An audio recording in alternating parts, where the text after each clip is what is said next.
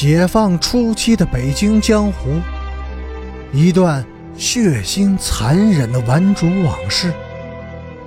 欢迎收听《北京教父》第二百六十四集。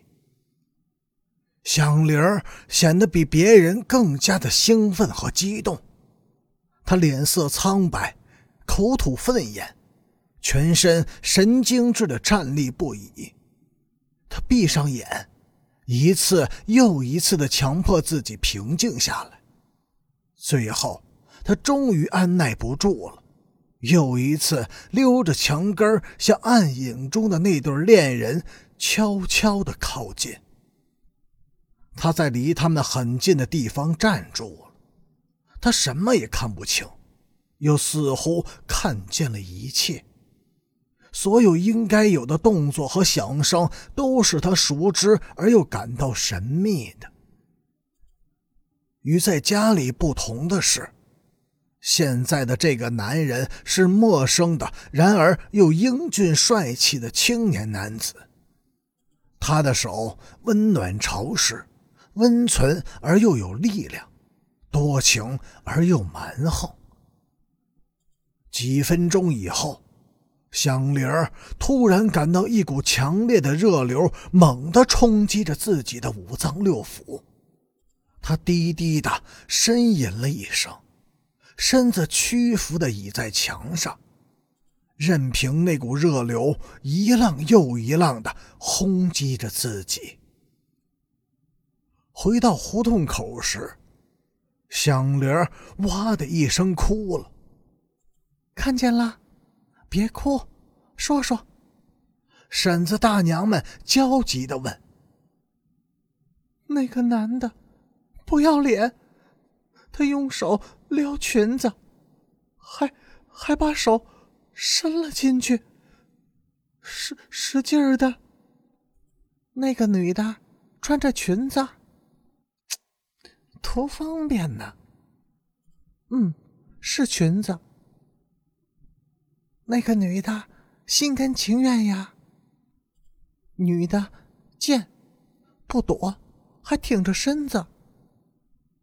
就在响铃语无伦次、极其悲愤的述说正在发生着的情形时，那一对男女却若无其事的走出了暗影，一先一后的向胡同口走来。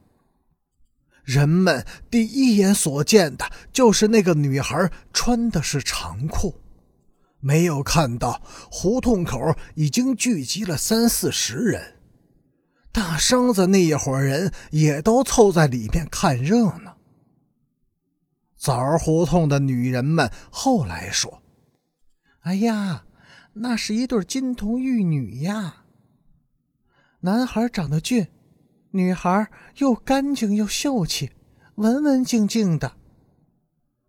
围观的人群一下子安静下来，不知所措。没有人说话，胡同口外的人无趣的向两边闪躲，慢慢的让出了一条通道。尴尬中，有人怪腔怪调的咳嗽了一声，引起了一阵哄笑。事情本来就可以这样结束了。忽然，有人喊了一嗓子：“嘿，裙子呢？”又是一阵哄笑。大生子那帮坏小子开始起哄，捏着嗓子嗷嗷的怪叫，叫声流气、粗俗、奸邪，有节奏的在人群中一阵阵炸响。这时。响铃妈气急败坏的从人群中冲了出来，她跺着脚站在路的中间，拦住了那一对金童玉女，横眉立目的吼道：“不行，你们不能走，得给我说清楚。为什么不能走？我们又没犯法。”女孩显得很镇静，她推了推自己的同伴，小声说。别管他，咱们走。没犯法。响铃妈拼着全身的力气泼叫：“你敢说你没犯法？”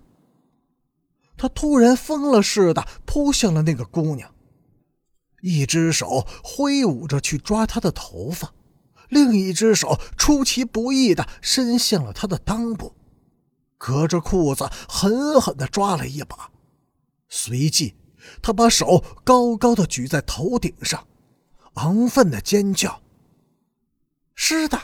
你们都看见了，是湿的呀！”刚开始。人们对这个重要举证似乎无动于衷，浑然不解。人群出奇的安静，不发出一点声响。但是紧接着，在枣儿胡同口外，却瞬间发生了邪恶的骚乱。